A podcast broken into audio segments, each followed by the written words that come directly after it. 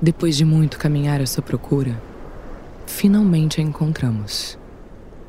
A Biblioteca Secreta de Al-Farabi. Um lugar mítico, cuja existência desafia as noções de tempo e espaço. Podemos ver a muralha cor de areia que cerca sua entrada daqui. É como se ela se confundisse com o próprio deserto. No seu interior existe uma quantidade infinita de livros. Reza a lenda que nessa biblioteca estão representadas todas as bibliotecas do mundo. E para nós, ela também é um lugar de conforto e tranquilidade.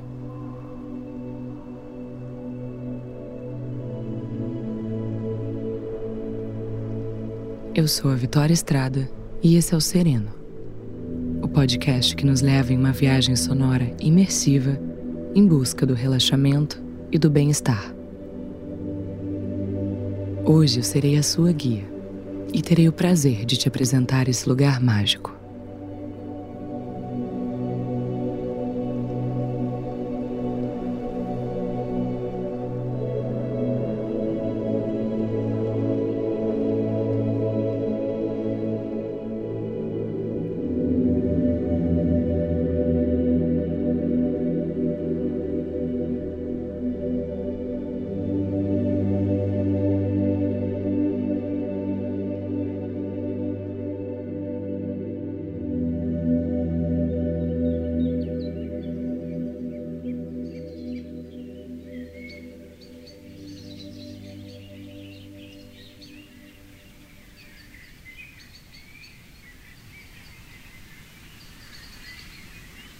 Entre a muralha que acabamos de atravessar e a entrada da biblioteca, encontramos um belíssimo jardim.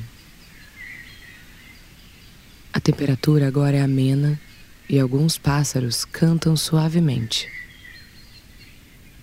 É como se nós não estivéssemos mais no deserto.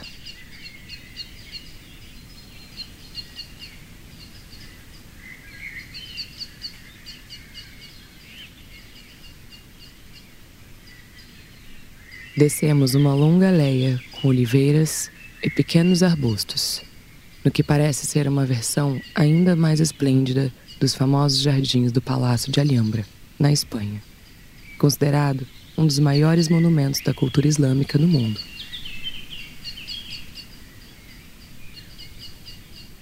Para os árabes, os jardins são representações do paraíso na terra e, como tal, devem agradar a todos os sentidos do homem. Devem satisfazer a visão através de suas cores exuberantes e jogo de luz e sombra. Ao olfato, graças ao perfume de suas flores, ao tato e ao paladar, por meio da riqueza de texturas e do doce sabor de suas frutas.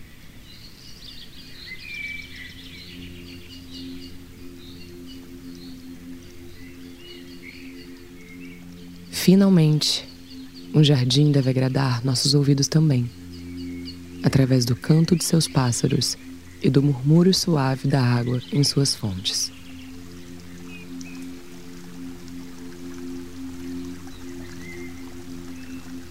Nos aproximamos de um gracioso chafariz.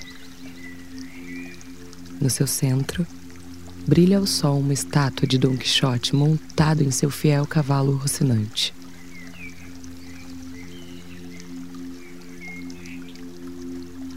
Nos deixamos ficar assim por um tempo. Embalados pelo som delicado da água e iluminados pela reluzente figura do Cavaleiro de la Mancha.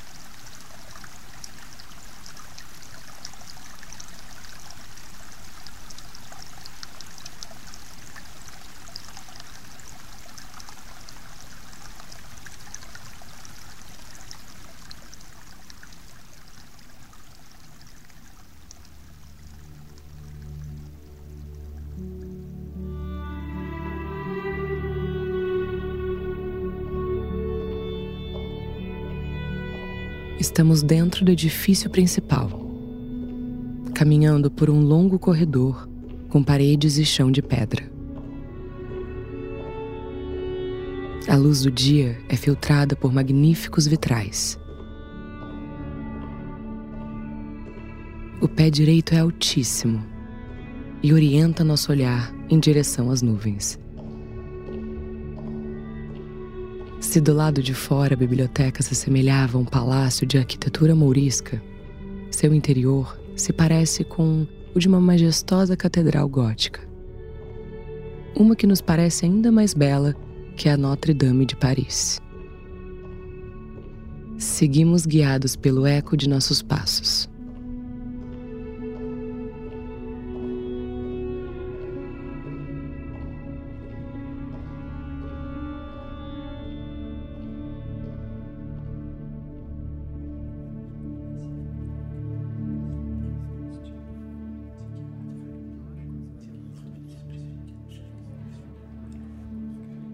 Não somos os únicos visitantes aqui. O primeiro aposento em que entramos é a sala comum de leitura. Vemos aqui pessoas do mundo inteiro.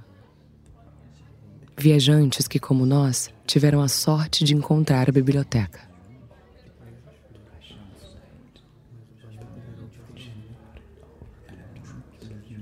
Todos parecem compenetrados na leitura de seus respectivos livros.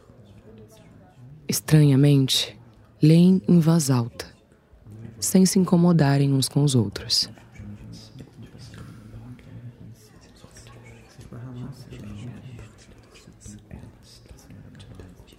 O murmúrio de vozes preenche todo o ambiente. E a acústica mágica da sala faz com que escutemos algumas vozes bem próximas a nós como se falassem ao pé de nossos ouvidos. A sensação é agradável e inebriante.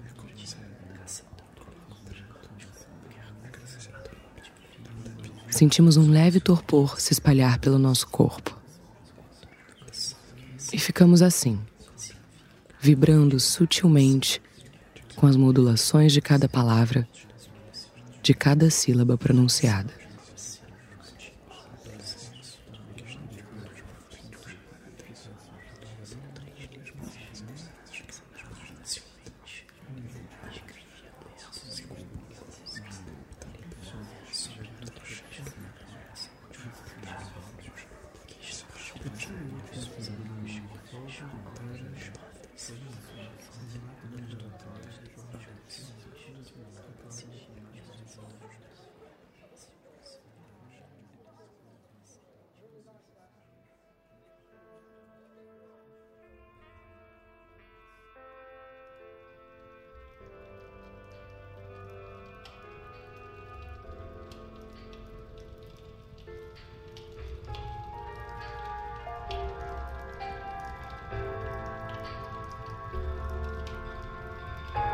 Um jazz suave toca num velho gramofone.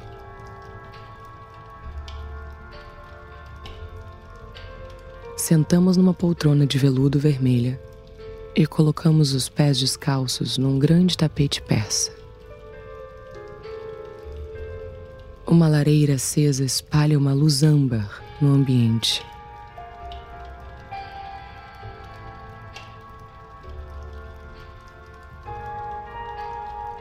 O clima nessa sala de leitura é aconchegante e intimista.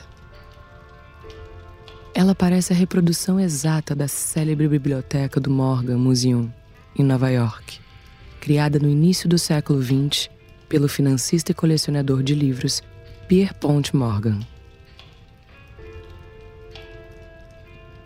Na estante esculpida em carvalho, densa e escura, vemos livros dos principais nomes da literatura moderna norte-americana: Hemingway, Chandler, Faulkner e Steinbeck.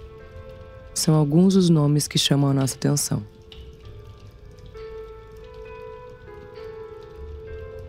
Vemos também a obra completa do escritor que batiza a sala, o genial F. Scott Fitzgerald. Pegamos um exemplar de um de seus livros mais célebres, o romance Suave a Noite. E afundamos confortavelmente na poltrona para começar a leitura. Assim ficamos, embalados pelo som do gramofone e do crepitar da lareira.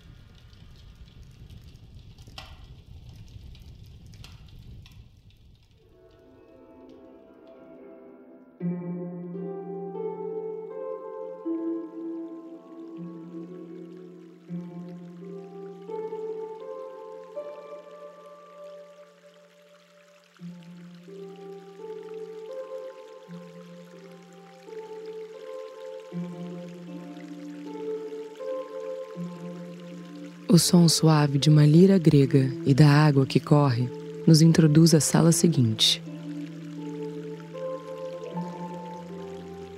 Abrimos os olhos e não conseguimos acreditar no que vemos. Estamos no interior da grande biblioteca de Alexandria, a maior e mais importante de toda a antiguidade.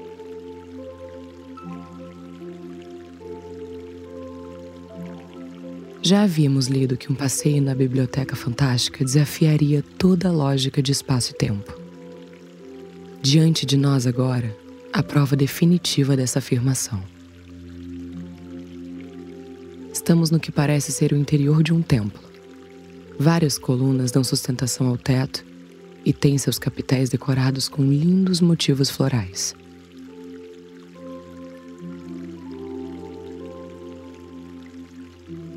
Na parede próxima a nós, pergaminhos com os trabalhos dos maiores pensadores e escritores da Grécia Antiga.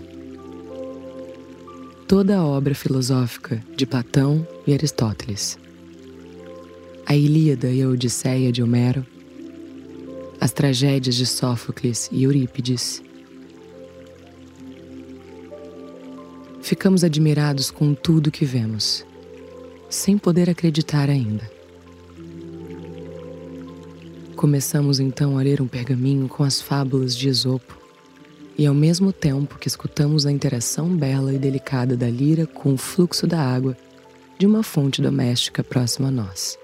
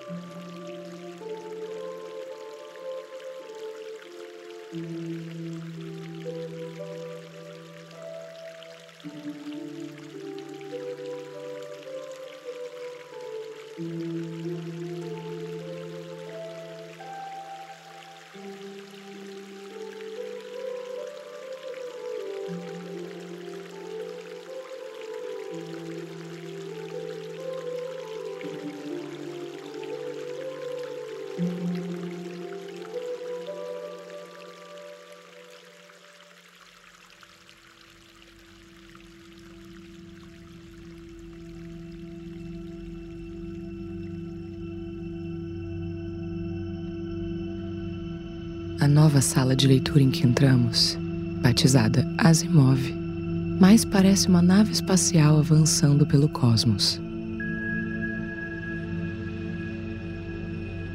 O lugar é enorme, com o chão e paredes totalmente brancos.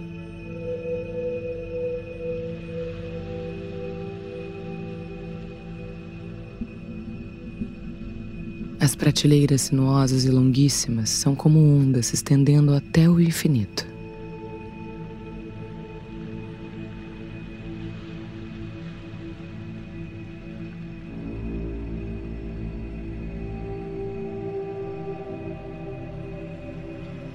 A luz indireta e difusa ajuda a criar uma atmosfera de sonho.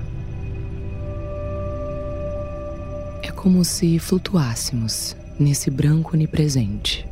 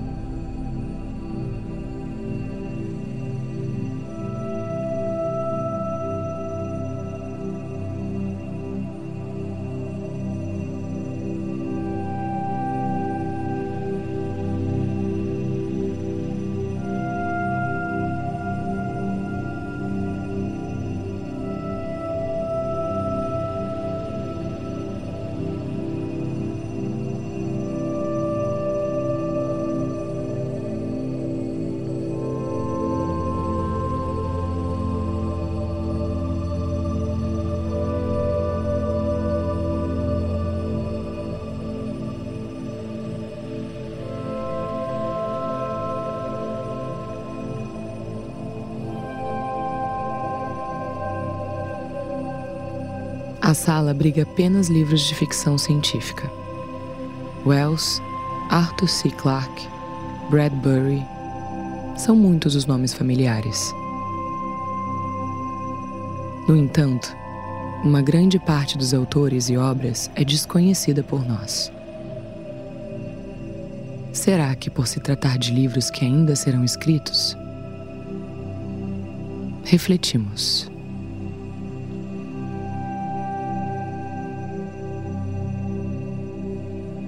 Se a biblioteca age como uma verdadeira máquina do tempo, capaz de nos levar até o passado mais remoto, poderia muito bem fazer o contrário, nos fazendo avançar em direção ao futuro.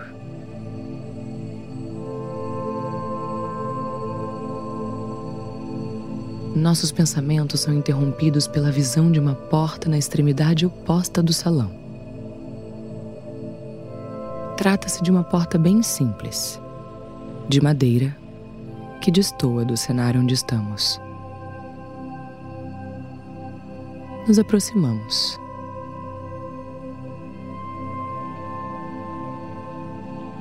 Acima da porta, uma pequena placa onde há apenas a inscrição de um símbolo já esmaecido e coberto em poeira. Afastamos a poeira e reconhecemos o símbolo. Aleph, a primeira letra dos alfabetos hebreu e árabe.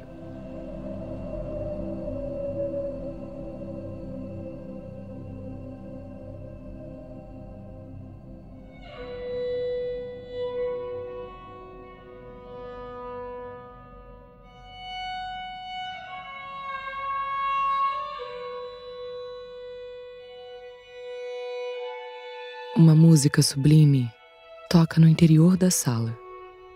E um raio de luz muito tênue ilumina o que parece ser o único livro aqui.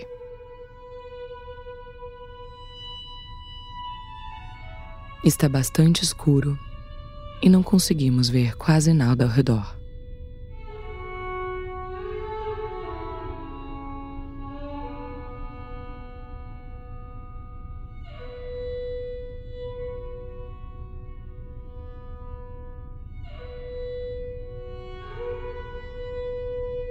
Experimentamos uma calma profunda.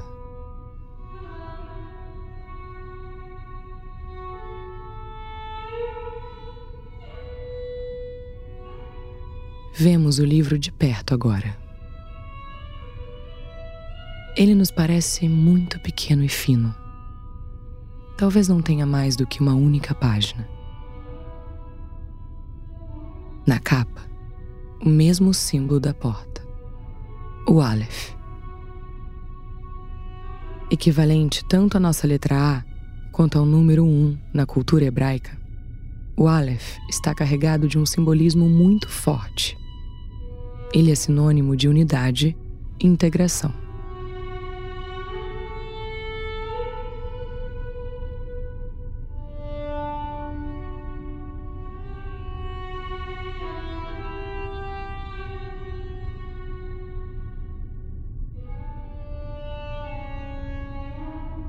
Abrimos o livro. É difícil explicar o que vemos em seguida. Nessa, que é a única página do Aleph, estão todos os livros de todas as bibliotecas do mundo: do passado, do presente e do futuro. Vemos todos ao mesmo tempo, cada letra de cada página e, através da experiência dos livros, nos conectamos ao mundo e seus mistérios, agora finalmente revelados.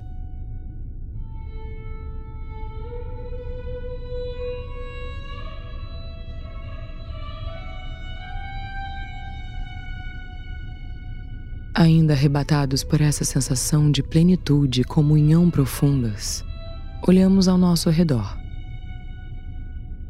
À nossa volta, o breu circundante é agora salpicado pelo brilho de milhares de estrelas. Nosso corpo flutua no cosmos. Fechamos os olhos, respiramos profundamente, sentimos nossa mente se expandir com o universo.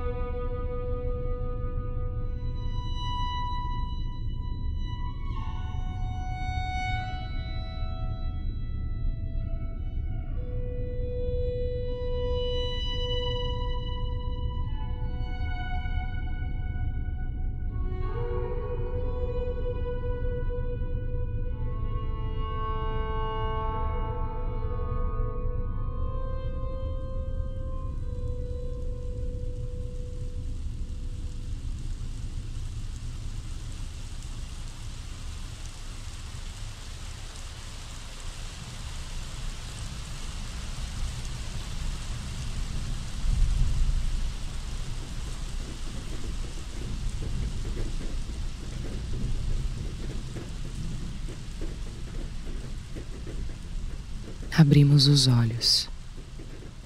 Estamos em casa. Uma chuva forte cai do lado de fora. E sentados no sofá da sala, temos em nossas mãos um livro de Borges aberto. Líamos o conto A Biblioteca de Babel quando cochilamos sem perceber.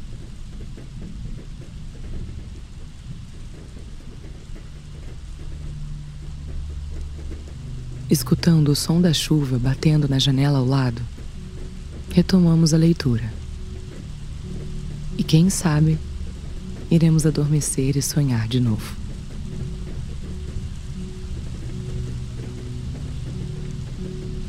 Até breve.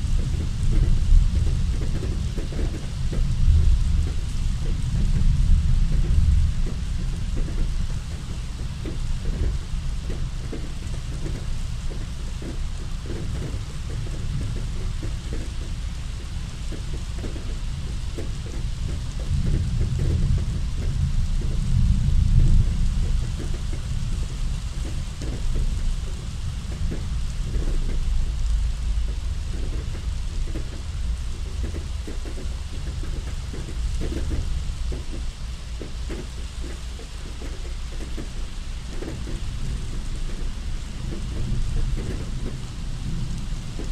you.